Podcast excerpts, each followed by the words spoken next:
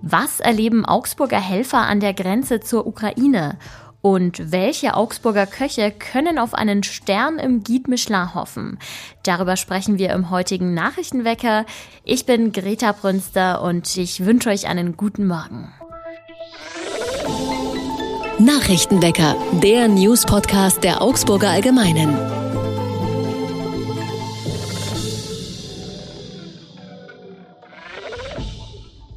Zwischen dem Augsburger Klimacamp und der Stadt gibt es einen Streit.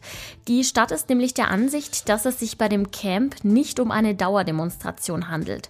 Die Aktivistinnen und Aktivisten sagen hingegen, es sei so. Das ist deshalb entscheidend, weil eine Demonstration durch das Grundgesetz geschützt ist. Nun hat die Stadt mit ihrer Ansicht schon zum zweiten Mal eine gerichtliche Niederlage erlitten, diesmal vor dem Bayerischen Verwaltungsgerichtshof. Das heißt, der Bescheid der Stadt Augsburg Hamburg, mit dem sie das Klimacamp im Juli 2020, zehn Tage nach seiner Gründung, räumen wollte, war rechtswidrig. Die Begründung will das Gericht in den nächsten Tagen liefern. Eine allzu große Tragweite hat das Urteil allerdings nicht. Das Gericht bezieht sich dabei tatsächlich nur auf das Camp in seiner Form vom Juli 2020. Es ist also keine Grundsatzentscheidung für Klimacamps oder Dauerdemonstrationen im Allgemeinen. Während die Klimaaktivistinnen und Aktivisten sich freuen, ist man bei der Stadt bislang noch zurückhaltend mit Reaktionen. Erst soll die Urteilsbegründung abgewartet werden. Die Stadt könnte noch in die dritte Instanz vor das Bundesverwaltungsgericht ziehen. Dafür hat sie einen Monat Bedenkzeit. In den vergangenen Tagen haben sich viele Menschen auf den Weg an die ukrainische Grenze gemacht, um dort den Geflüchteten Nahrungsmittel oder Kleidung zu bringen oder um dem Menschen einen Transport zum Beispiel nach Deutschland anzubieten. Einer davon ist der Augsburger Simon Peinlich. Er ist Lehrer an einer Schule in Gersthofen und hat sich zusammen mit einem Team aus Helfern und einer Dolmetscherin auf den Weg zu einem ukrainischen Grenzübergang in der Slowakei gemacht. Dort haben die Augsburger Hilfsgüter an die Menschen verteilt und mehreren Familien angeboten, mit ihnen nach Deutschland zu fahren, um zum Beispiel in Augsburg eine Unterkunft zu bekommen. Peinlich erzählt, dass die Fahrt sehr strapaziös war. Das Team musste immer wieder umdisponieren. Einmal habe es zum Beispiel einen langen Stau an einem Grenzübergang gegeben, weil dort schon so viele Autos und Laster mit Hilfslieferungen hinfuhren.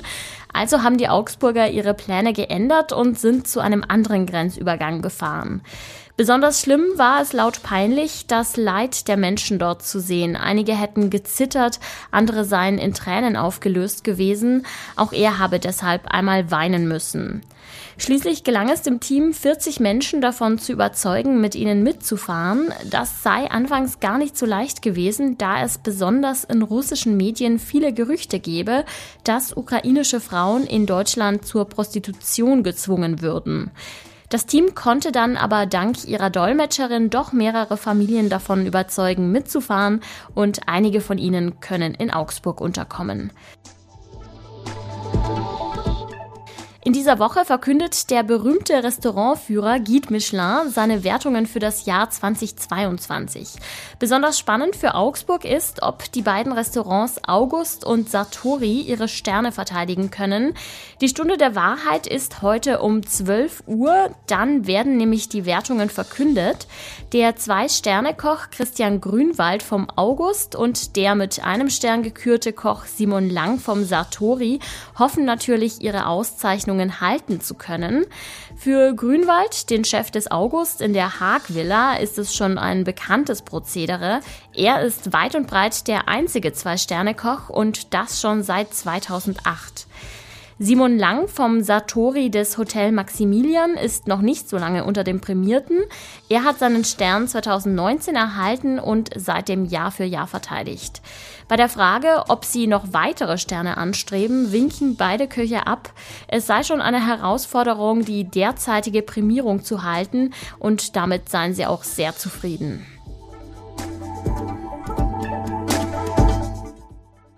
Der Blick aufs Wetter ist heute endlich mal richtig vielversprechend. Es wird sonnig, die Temperaturen steigen auf bis zu 8 Grad, der Himmel ist klar, es dürfte also ein schöner Tag werden. Abends sinken die Werte dann auf 0 Grad. Rund zwei Millionen Menschen aus der Ukraine haben seit dem russischen Angriff ihre Heimat verlassen. Das ist eine unfassbar große Zahl für einen so kurzen Zeitraum. Wir sprechen ja von nicht mal zwei Wochen. Die meisten sind im Nachbarland Polen untergekommen, aber auch zu uns nach Deutschland kommen sehr viele Ukrainerinnen und Ukrainer. Viele Menschen hier in Deutschland wollen helfen, aber worauf muss man denn eigentlich achten, wenn man Geflüchtete bei sich aufnehmen möchte? Dazu hat meine Kollegin Viktoria Schmitz recherchiert. Hallo Viktoria. Hallo. Brauchen die Menschen aus der Ukraine denn ein Visum oder eine Einreisegenehmigung oder irgendwas in der Art, wenn sie zu uns kommen? Ähm, brauchen sie tatsächlich nicht. Also sie dürfen ohne Visum nach Deutschland einreisen und sich auch 90 Tage lang hier aufhalten. Wenn die 90 Tage dann vorbei sind, dürfen sie tatsächlich die 90 Tage nochmal verlängern. Das heißt, sie dürfen dann insgesamt 180 Tage hier bleiben. Und ähm, es ist auch gut zu wissen, dass die Geflüchteten eigentlich so ein klassisches Asylverfahren eben nicht durchlaufen müssen, sowohl in Deutschland nicht als auch in anderen EU-Ländern, sondern dass sie automatisch eben einen Aufenthaltsstatus ähm, erhalten. Der heißt eben vorübergehender Schutz und gilt zunächst ein Jahr lang für sie. Man sollte aber wissen, dass Geflüchtete sich am besten dennoch registrieren sollten. Und zwar eben bei Ausländerbehörden oder eben Erstaufnahmeeinrichtungen, weil sie dann eben bestimmte soziale Leistungen in Anspruch nehmen können. Angenommen, ich hätte jetzt eine kleine Wohnung, die gerade frei ist und ich will was Gutes tun und den Menschen aus der Ukraine helfen. An welche Stelle könnte ich mich dann denn wenden? Mhm. Da gibt's mittlerweile tatsächlich zahlreiche Möglichkeiten. Also prinzipiell funktioniert es immer, sich an die Kommune oder an die Stadt zu wenden. Ähm, die listen häufig auf deren Webseiten mittlerweile auch Kontaktdaten auf, ähm, wo man dann eben ein Formular ausfüllen kann und dann koordiniert die Stadt oder die Kommune das eben und meldet sich. Es gibt aber auch wirklich mittlerweile zahlreiche ähm, Portale und Plattformen, die entweder von Vereinen oder auch von privaten Freiwilligen auf die Beine gestellt wurden, bei denen man sich melden kann.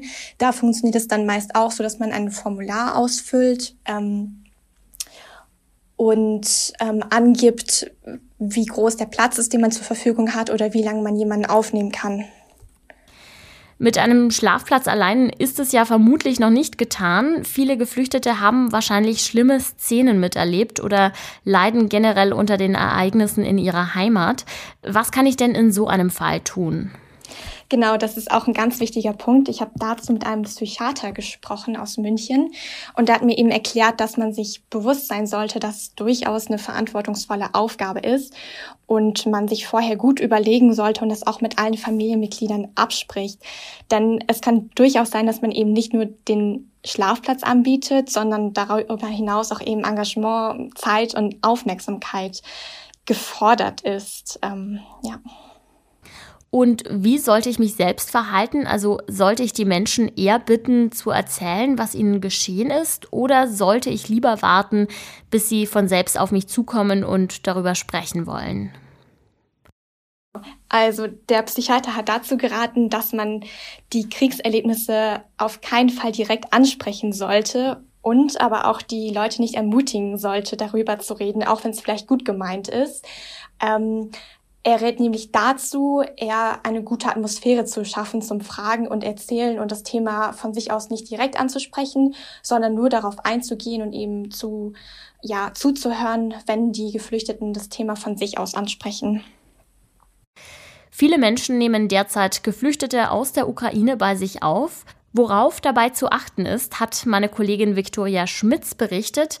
Wenn ihr das nochmal in Ruhe nachlesen wollt, dann schaut gerne in die Show Notes. Da habe ich euch wie immer Viktorias Artikel verlinkt. Und an dich, Viktoria, vielen Dank für die Infos. Danke dir. Wir zoomen mal raus aus Augsburg und schauen auf Deutschland und auf die Welt. Und da ist das heute noch wichtig. Bundeskanzler Olaf Scholz trifft heute mit Kanadas Regierungschef Justin Trudeau und dem österreichischen Bundespräsidenten Alexander Van der Bellen zusammen. Bei beiden Terminen soll es um den russischen Angriff auf die Ukraine gehen. Mit Trudeau will Scholz über das weitere Vorgehen der transatlantischen Gemeinschaft sprechen. Normalerweise haben wir zum Schluss oft einen Veranstaltungshinweis für euch. Diesmal ist es allerdings nicht so ganz sicher, ob dieses Event auch stattfinden wird. Die Stadt Augsburg hat sich nämlich als Veranstalterin für das Gögginger Frühlingsfest zurückgezogen. Das bedeutet jetzt noch keine generelle Absage für das Fest, das normalerweise immer die Volksfestsaison eingeleitet hatte. Derzeit prüft der Schwäbische Schaustellerverband, ob er stattdessen als Veranstalter einspringen könnte. Wenn alles glatt läuft, dann würde das Gögginger Volksfest Ende März stattfinden. Der Auftakt ist für den 25. März geplant. Ja, ich drücke den Schaustellern auf jeden Fall die Daumen, dass das klappt. Ich glaube, so langsam könnten wir alle ein Fest mal wieder ganz gut gebrauchen. Das war's für heute vom Nachrichtenwecker. Mein Name ist Greta Brünster. Ich sag danke fürs Zuhören und bis morgen.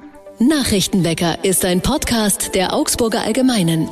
Alles, was in Augsburg wichtig ist, findet ihr auch in den Show Notes und auf augsburger-allgemeine.de.